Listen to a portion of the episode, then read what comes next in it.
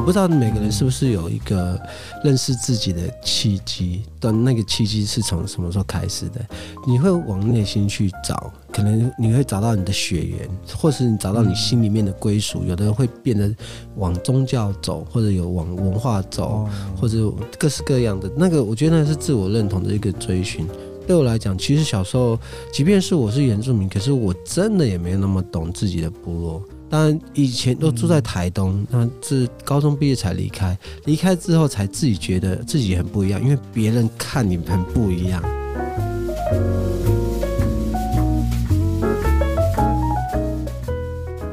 欢迎收听《创作者说》，我是 Keith 研究生。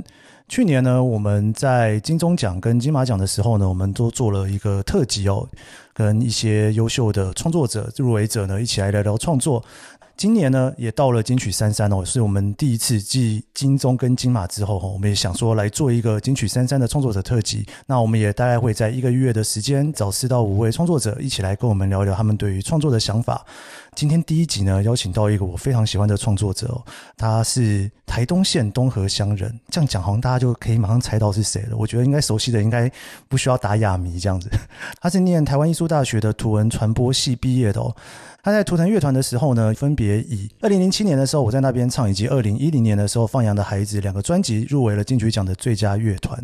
那我相信应该很多人认识他呢，不见得是从音乐认识的，有可能是从电影里面认识的哦，因为他自己也拿过了金马奖的最佳新演员奖。那他在二零一五年的时候呢，又因为另外一部电影《太阳的孩子》不要放弃，获得了金马奖的最佳电影歌曲奖。我自己第一次听到署命的音乐哦，是我在美国念书的时候，有一次呢，就是开车在加州到处晃来晃去，看到大山大海的时候。不知道为什么，就忽然那个心里有一个想法哦，放一点台湾的音乐来听哦。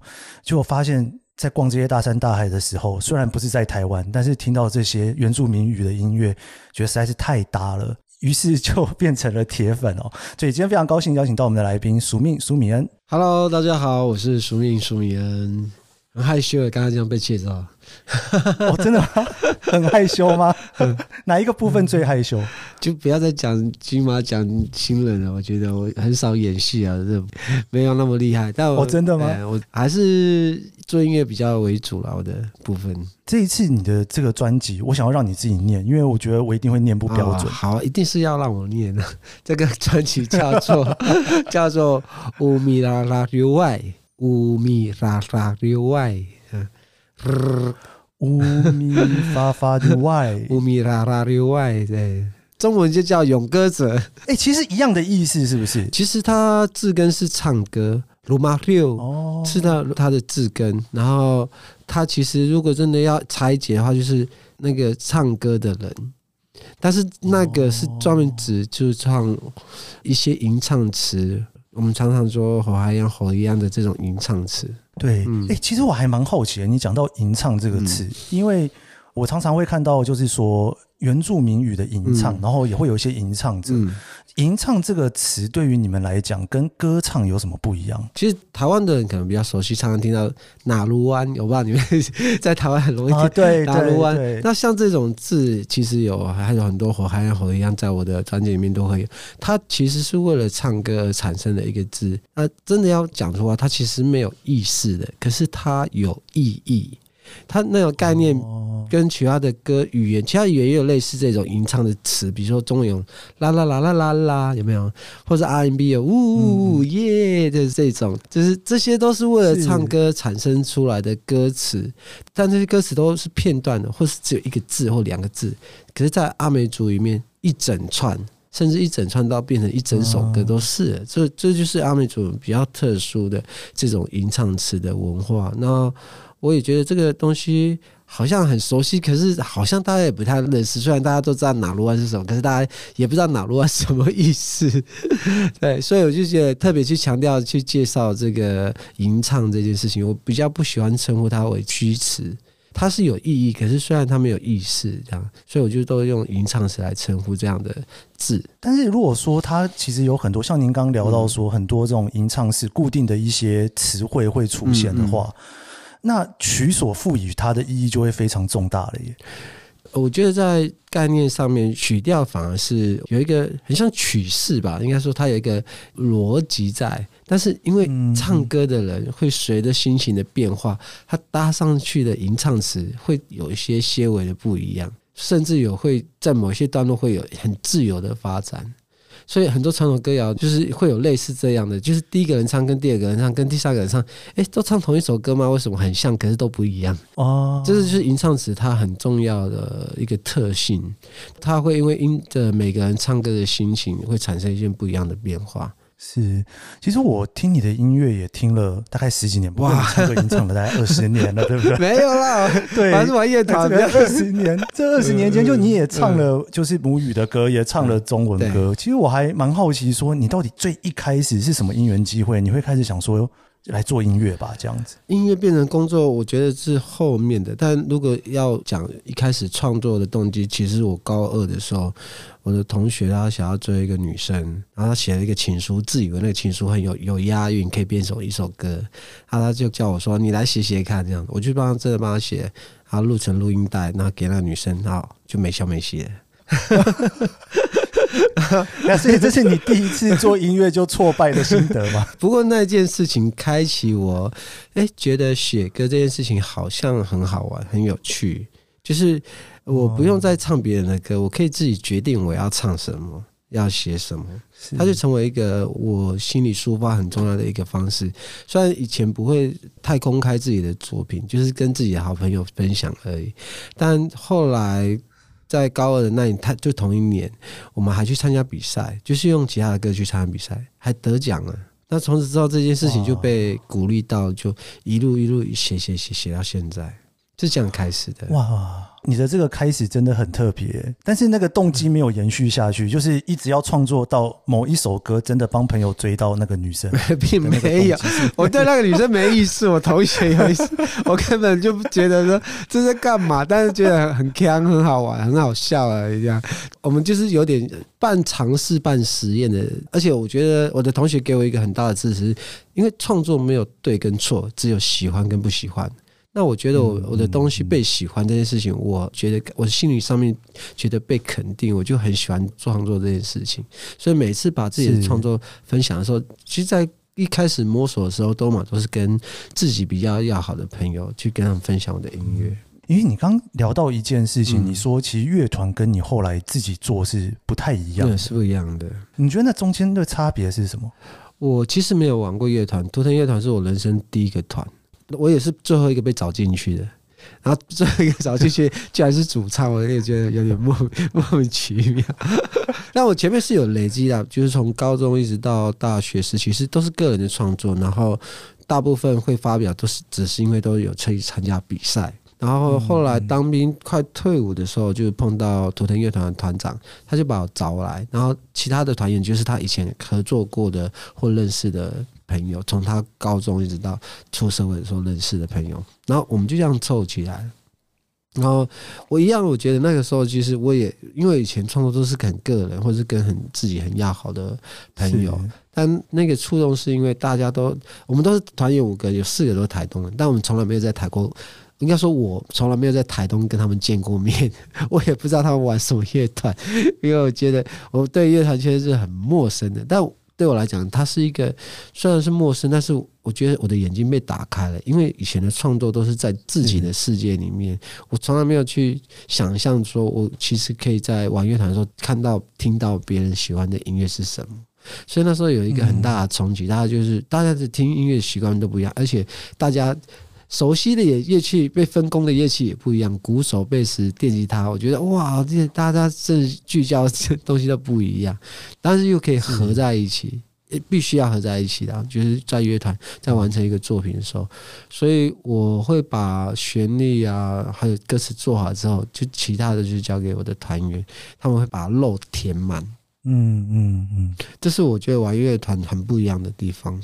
不过，因为你刚刚聊到说乐团这样子玩，其实也做很非常非常久，嗯，然后后来你就自己创作自己的音乐，对，对你等于创作自己的音乐的时候，等于那个合作性又会被拉掉，变成是你可以更有自己的想法去做，是这样子，自己的主观意识会强到，因为乐团它会牵扯到，我觉得像编曲一定是。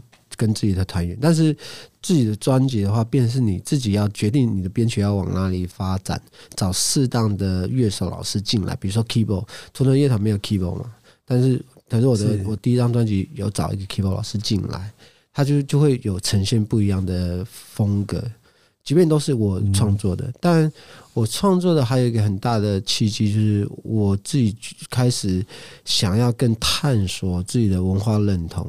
在那之前，图腾乐团其实也已经都有互相认识不一样的族群，我也很喜欢。老实讲，我觉得我没有什么机会认识其他族的，虽然好像原住民都一样，可是原住民都不一样。每一个族，甚至同一个族不一样的部落也不一样。只是这个原住民这个字，可能大家会把我们直接想象成一样的，就那个概念比较像是说，欧欧洲人都一样，但是欧洲人自己也会分，哦，是法国人，是英国人，他是其实各自不一样。对对，其实欧洲人我也分不太出来。对，但到我自己的时候，我比较想要往自己内探索啊，就是比如说我自己的族群，甚至我自己的部落。然后，所以你会在在我的第一张专辑就是全母语，就会跟图腾非常不一样，因为图腾大部分还是中文为主，或者是中文跟母语的交杂。其实我听蛮多你唱母语的歌曲的，然后我自己。特别特别的喜欢，我不知道，可能因为我听不懂，所以就那种那种美感又更出来了，就有一种很熟悉、很熟悉的台湾土地的感觉。因为我自己其实离开台湾的时间蛮长的，但是呢，又觉得说，哎，虽然是跟台湾很熟悉，但是又听不太懂，既熟悉又陌生。对，既熟悉又陌生，然后当然又跟听西班牙文的音乐又不太一样啊，嗯、那种那种陌生感还是不太一样的，对。但是其实好像在那个时候，就是算是比较少听到有人会是以母语的音乐、原住民母语的音乐，然后发行专辑出来的。那时候算是比较少的，对。嗯，对。其实我也觉得真的是很感谢我那时候的老板呢，弯的音乐的 Bingo 林辉斌老师这样。他那时候出的时候，他说：“哈。”原住民的音乐，因为他大部分关注他以前是从老的滚石唱片出来出身的，所以他们大部分都是做中文歌比较多、比较久这样。是，那图腾乐团也是林慧斌老师做的，所以但是图腾乐团大概就一张专辑，平均就是一到两首母语歌，其他八首大概还是都中文。但全母语，我的制作人就是我的老板呢。听不懂啊？怎么剪接啊？要怎么要怎么配唱啊？就是这配唱这件事情对他来讲，哎、这边到底唱到什么？他配唱要怎么配？这样他觉得哇，这是一个很大的挑战。然后这些都在工作的时候产生的。但最大的，我觉得他愿意投资一张原住民的专辑，我觉得是非常非常感谢，就给我这个很重要的一个机会。像你在做原住民这种母语的。专辑，应该讲说你在创作这个音乐，在做母语的创作的时候，跟创作中文的音乐，你脑中会想不同的东西吗？会有一种语感的感受会差很多啦。就是中文的字，但是一个字一个字的很清楚的，但母语它很多的延展。我不知道这样会不会像英文的一样，它其实有些延展的，或者是合并的，它字没有那么，它可以贴在一起，也可以拆开变很长这样，在旋律上面的是变化会比较适应旋律，中文比较难。其实中文还是我觉得中文算是创作反而比较。那母语它但可能也是因为它的发音，像阿美族有，刚刚你在问嘛？对，那种东西就听起来，哎，你以为是哎西班牙还是哪里，或者什么有喉音，知道吗？那东西那就很细，听起来超酷的。对对，听起来就那感觉也会不太一样。但我自己在创作的时候，通常会比较习惯还是以音乐为主。然后歌词就是在创作的时候后面才填上去的，但有时候偶尔会有那一句就完整的歌词跟旋律一起出来，然后再发展成一首歌，偶尔还是会有这样的作品出来的。对，因为我刚刚会忽然想到这个问题，是因为我觉得我常常在听你的音乐的时候，会觉得那个中文歌的风格跟母语歌的风格，嗯，有的时候会觉得好像不是同一个风格的那种感觉。也 也是啊，因为光是语言，那个语感就会差很多了，不太一样。对对对对对。如果说像你从等于说从高二就开始接触，但是你大学不是念音乐的嘛，所以你后来也完全没有考虑过音乐之外的路线呢？其实我觉得都是摸索的，因为我自己那时候也没有那么有信心，或者那么有企图，说一定是往音乐这件事情当做工作啊。但通常就是还是一直把它当做兴趣，即便玩图腾乐团还是兴趣这样。但是因为那个东西投入越来越多，越来越就是越来越深了，他就已经没办法自拔了。然后就觉得，如果它变成一个很完整的作品呢，就是专辑会怎样呢？然后就开始。变得比较积极的寻求一些机会，比如说参加比赛这样子。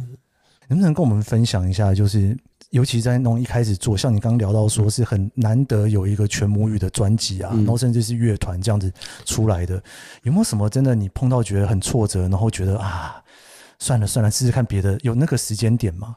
嗯，语言大概是第一个挫折，因为我自己的母语没有那么好，哦、那我都是后来才。回去开始请教我爸爸，我爸爸是很蛮对我来讲很关键的一个母语老师啊。虽然他每次一开始都要念我，这样跟他请教，可能只有真正请教只有三十分钟，其他一个半小时都在念我。为什么？是啊，你这是正常的工作吗？你这是要干什么呢？这样这个可以卖版权吗？这样子这样，人家听得懂吗？你会不会还是要去找认真正的工作，不要一直在做这个事情的这样子？哇，所以他想象中不是真正的工作，他对他来讲，这这不是，这是娱乐啊。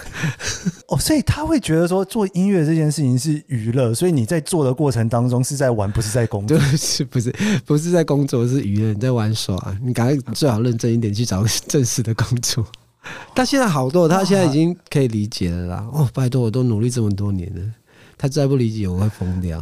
哎、欸，真的耶！应该讲说，其实像你刚刚聊到说，就是你母语不太好，嗯、然后你又很想要唱母语歌，然后你又想要对于这个母语的文化的认同，拥有更多的投入，嗯嗯、所以等于说你在附加在你自己的音乐上面，其实你给你自己的责任感是蛮大的。嗯，我觉得有点像自我认同的追寻啊。我不知道每个人是不是有一个认识自己的契机，但那个契机是从什么时候开始的？你会往内心去找，可能你会找到你的血缘，或是你找到你心里面的归属。有的人会变得往宗教走，或者有往文化走，或者各式各样的那个。我觉得那是自我认同的一个追寻。对我来讲，其实小时候，即便是我是原住民，可是我真的也没有那么懂自己的部落。当然，以前都住在台东，那是高中毕业才离开，离开之后才自己觉得自己很不一样，因为别人看你很不一样。我以前在在都兰没有人说，哎，你是原住民吗？因为全部都是原住民，没有。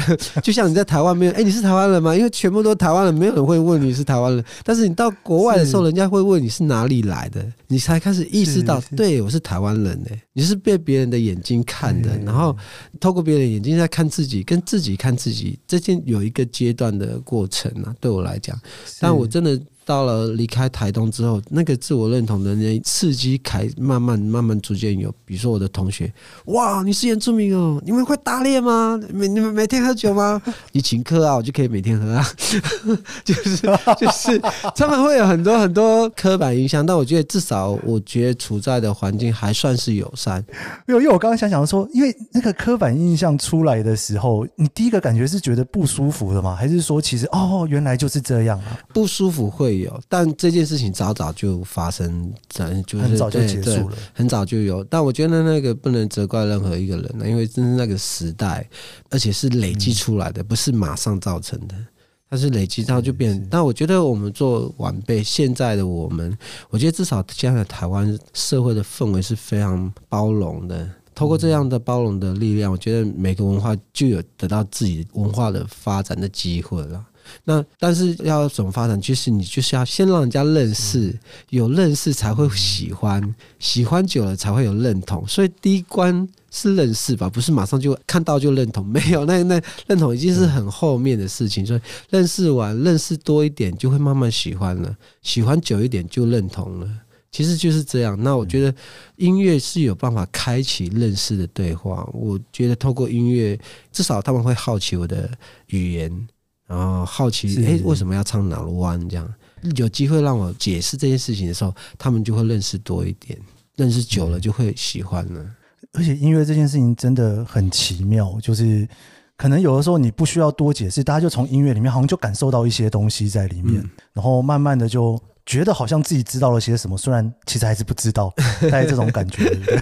也是，比如说你可以吃卤肉饭，可以吃珍珠奶茶，可是你不必真的知道里面在干嘛，你只要觉得哎，卤肉饭很好吃，珍珠奶茶很好喝，这样就够了。你这样讲，我忽然有一个我自己有一印象，就是我记得我以前在听你的歌的时候，我还会去稍微研究一下到底中文是什么意思。但是慢慢到后来，我已经放弃这件事情了。不要放弃，还是可以看一下，要不然翻译的人会很无奈。应该说，一开始会觉得我如果不看翻译，我没有办法听这个音乐。Oh. 但是到后来，我会觉得说，我就算不看翻译，我直接听这个音乐，我都觉得很舒服、很自在，嗯、然后可以再享受这个音乐里面。嗯，对我来讲，音乐的确才是真正的本质。然后语言或文化的特性，是是我想要抒发、我想要告诉别人的内容。但是，我觉得那个本质还是音乐。我们今天很高兴邀请到署名舒米恩一起来跟我们聊创作。我们下一段节目呢，我们会请他继续分享他的音乐创作故事，以及这些故事背后的故事。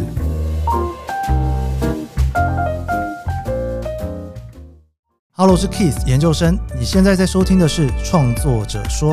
每一集节目我会邀请一位创作者来跟我们聊聊他的创作故事。我们邀请过畅销作家、导演、编剧，也邀请了创作歌手、布洛克、YouTuber、Podcaster。来一起讨论对于创作的想法。你可以在 Apple Podcast、Spotify 收听，也可以追踪研究生脸书专业。我会分享每一集节目录音后的心得。你也可以留言告诉我你的想法。创作者说每周四上线，欢迎你跟我一起探索这些故事背后的创作故事。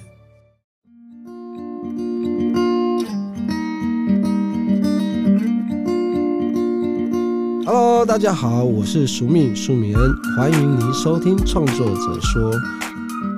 我觉得创作呢，就是把我的生命线或是片刻的一些感动，浓缩成一首歌，跟大家分享。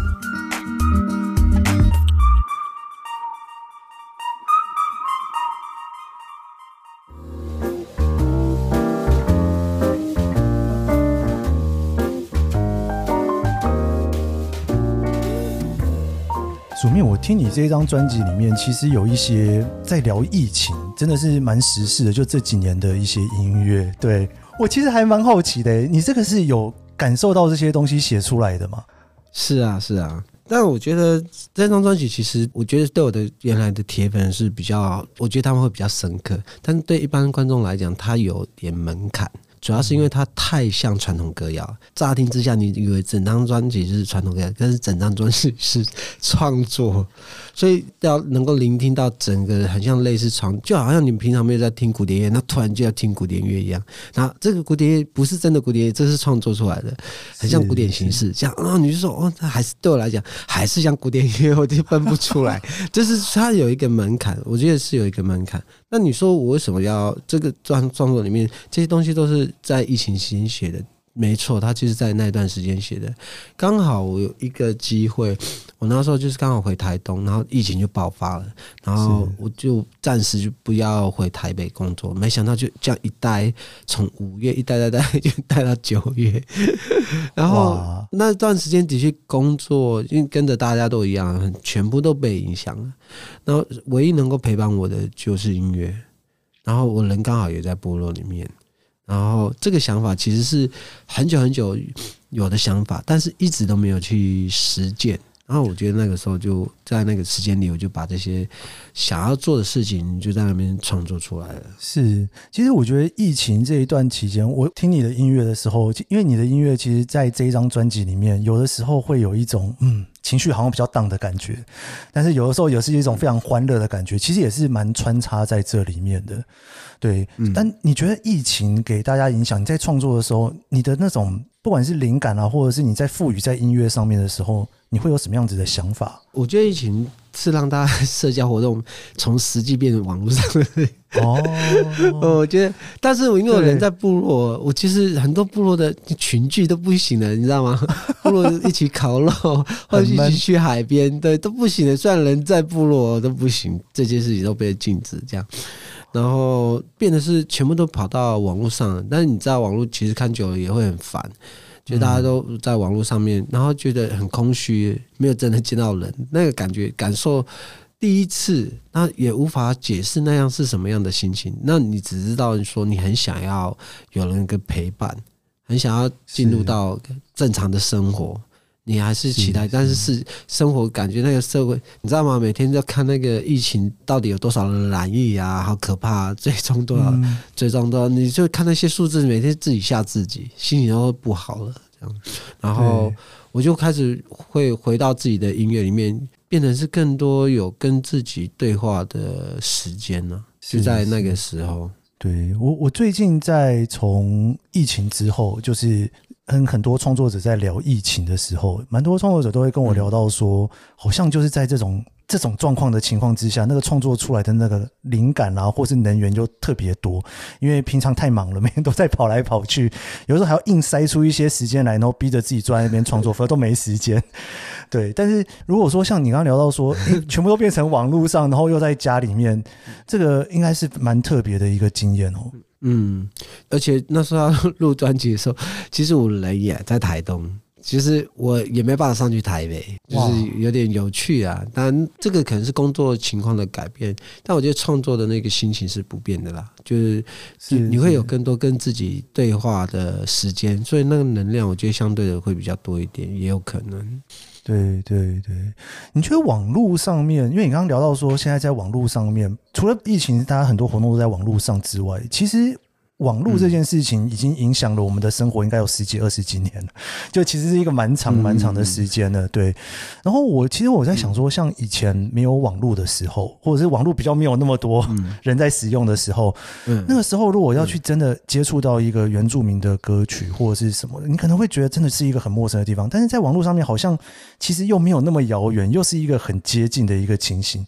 你有感受到说，随着网络的发达，你的创作会有什么样的改变，或者是说有一些更多的动力或不一样的做法吗？嗯，它它的确是改变了，只能说是消费者行为，这样讲很论很理论。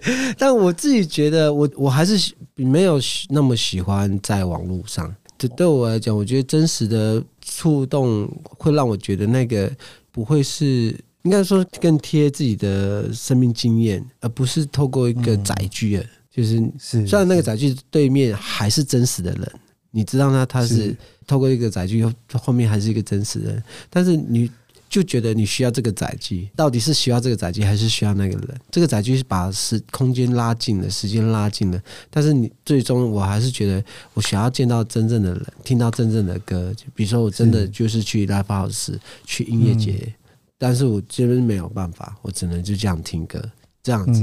那再来就是说，其实网络的资讯量，呃，虽然检索变方便，大家只要打关键字“苏米恩”或者原住民的歌谣，这样就马上一大堆歌就跑出来了。但是谁触发了你去搜寻？因为资讯量多到爆炸，谁会去触发了？就是通常触发的人，就是你旁边最深刻、最贴近你的人，才有办法去触动你，去触发你去搜寻这件事情。所以，其实身边的人，他的影响力还是比一个载具后面的资讯还影响力还要大。了解，了解。我想跟你聊一首歌，就是你这张专辑里面一首歌。嗯、身为一个小粉丝，很好奇的一个问题。对，就是请说。这张专辑里面有一首歌叫《游戏》，嗯，我觉得非常欢乐。然后我非常好奇，它到底是一个什么样的游戏？哦，它是一个心情呢、啊。一个心情啊，然后里面有一个，就是如果你听整张专辑的话，都会有领唱队领唱打唱，就一个人领唱，然后一群人打唱，然后这样子的唱歌的唱歌的形式。但是因为那边他的旋律有一个比较有趣的，应该说反复。然后反复的点其实没有那么对称，它就是刚好就是多了，中间差了两三个音节，然后才做反复，所以那个就是就有点在逗弄。哎，我因为我现在领唱这样唱，你看你打唱怎么办？就是有一点这种趣味感，或者是领唱的旋律会产生一些变化放在里面。然后中间我还故意让一段就是让笛子 solo，很像笛子是领唱，就是大概是这样，就让它让它有一些趣味点产生了。是，但是其实我真的要表述的是一个游戏的心情。那那游戏的心情是因为前面讲了一整串很沉重的事情，从疫情到愈合，中间前面的歌比较重一点。那我觉得这边转换一个心情，所以那边才特别摆了这首歌。对，因为愈合这一首歌的那种，其实这张专辑里面完全不一样的一首歌，应该是这么说嘛？对。但你选游戏这样这是太的，因为它是里面最像传统歌谣形式的一首歌。嗯，它就是没，哦、它就是无伴奏啊，其实就是无伴奏的一首歌，然后歌短短的。真的，我你这样一讲，我我觉得那个我重新再听一次的时候，我应该会有完全不同的感觉。我觉得很很有趣，因为真的就像你讲的，一开始在听这张专辑的时候，然后我就这样子跟着你的专辑的名呃每首歌的名称，然后去感受一下音乐，然后这样子听下来，然后到这边的时候，忽然觉得哎，好像有一个完全不同的世界要开始的那种心情的样子。哦，我另外还蛮好奇一件事情的，就是说，因为我听你的音乐很多都会去聊到海。这件事情，然后包括这一张也有，然后今天我刚好访问你的这一天，就是刚刚好我早上起来的时候又听到了另外一首歌，其实也都跟海有很多的关系。我还蛮好奇，其实可能不管是你，或者是对于这种母语创作，或者是对于住在台东的人来讲。海对你们的感觉是什么？很近啊，就像自己的冰箱、厨房一样，继续抓就有海鲜可以拿。哦，是这样子的吗？开玩笑，我没有。哇，我通常是吃的人，我不会拿。我通常是吃的人，但是海的确就是小时候不觉得怎么样，就是每天看到海，就是上学走到路上都会看到海。但是真的是离开台东之后，觉得哇，那是我讲起来应该很幸福才对。可是我小时候都不会觉得很怎么样。然后这些东西都是后来慢慢往自己内心刷的时候，我觉得那个是很重要的。呃，我的回忆啦，小朋友从小一直青少年也是都会去海边去玩耍，这样。大家也知道会会危险，因为那时候也有同学溺水，也有这样。嗯，然后所以对他。来说，其实在我生命中是再熟悉也不过，但我其实是离开了海边之后才开始想念海的。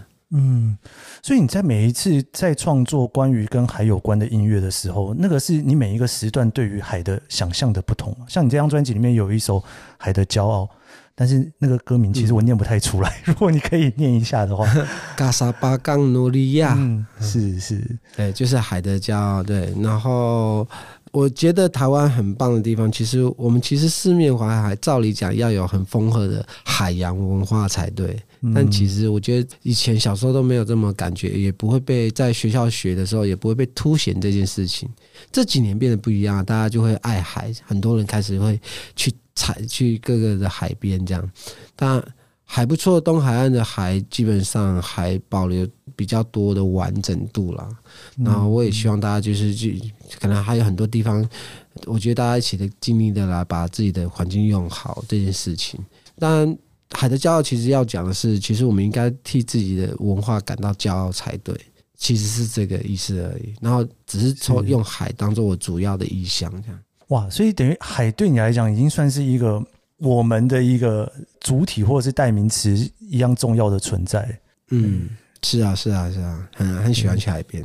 对，其实蛮多人都会在创作的过程当中觉得说，创作是一个把人生的体验用这种像用音乐啦，或者是用小说啦，或者是用戏剧的方式表现出来。对你来讲。我这样听下来，其实你也会蛮希望说，把你人生的经验，尤其是你对于文化的那种想象，用创作的方式，等于另外一种语言告诉大家。你觉得这是用在你的经验上吗？是，没错，其实就是透过音乐可以让很多人来认识我自己的一些生命体验。那里面这几年，我觉得文化是我最深刻的。所以我就会一直在往这个地方去创作，然后，那音乐我觉得它比较门槛没那么高，是，就很快的就会变成一个世界的语言。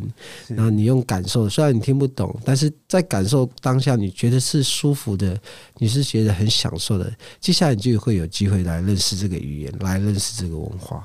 诶，我我其实蛮好奇，你刚刚讲那个可能我听不懂也没关系的那种感觉，就是。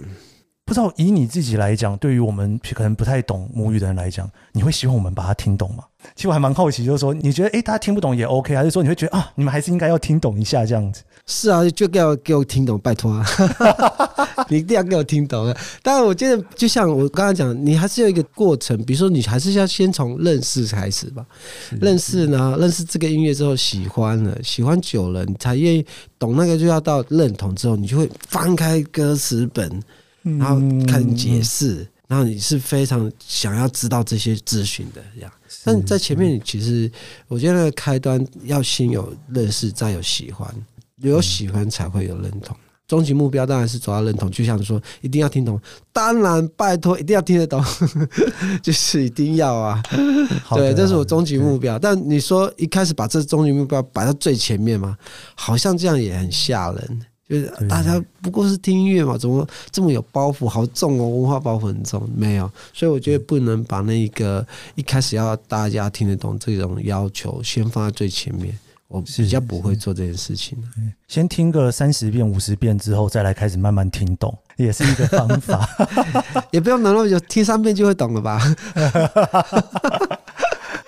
接下来的创作之后，你有想过说，哎，你会继续会去往什么样不同的地方去做创作，或者是有一些不同的计划吗？我觉得现在好像慢慢大家生活会回到原来的正常的状态了。嗯，然后我也在想说，我其实这张专辑还真的没有办过现场演唱会哦。完全发表了，但是大家没有看过现场是长什么样。对对，嗯，我也觉得对啊，所有的专辑都有办过专辑演唱会，这张没有哎、欸，有，我就觉得好像需要让他有一个，虽然他已经发了很久了，早就早早就过了那个大家一开始好奇的那个阶段，大家都已经不知道，如果喜欢的话，就已经不知道听了几遍了，所以感受会不太一样。但我还是很想要让它发生。然后预计应该是下半年九月二十四号，希望有这场演唱会，但是可能内容会调整一下，因为大家已经听到都不知道听到几遍了。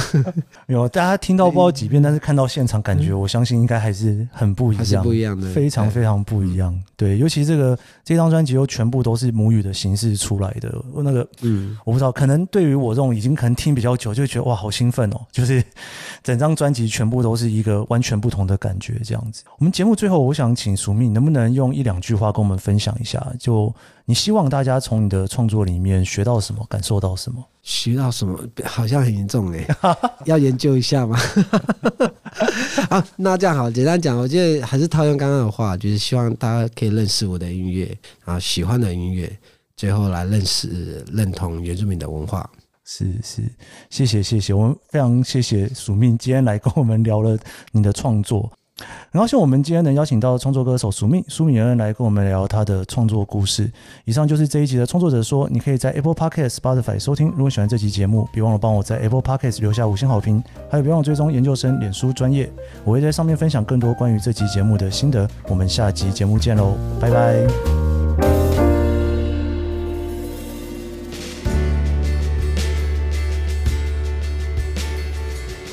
署名聊到借由作品去思考自己的认同，也在探索自己认同的过程中做出作品来。这段对话让我在录音后沉思了好一段时间。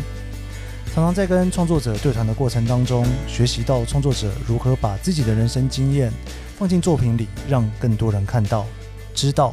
而思考将认同放进作品这件事情，仿佛又是另一个抽象的事情。也更让我感受到，欣赏一个作品的同时，除了可以从中体会到创作者的经验和体悟之外，还有很多很多的是他的内心世界，在有意或不经意之间所挖掘出来的仪式感，也不禁让我思考，在听署名的音乐时，虽然无法很精准地体悟主语的意涵，但仍然会有感动的那些共鸣，那是什么呢？可能是对这土地的认同，对世界的认同，又或许是在无形间。慢慢的感受到作者想要探索的心情，以及那些荡漾在心中的爱与温暖吧。谢谢你收听这一集的创作者说，我是 Kiss 研究生，我们下集节目见。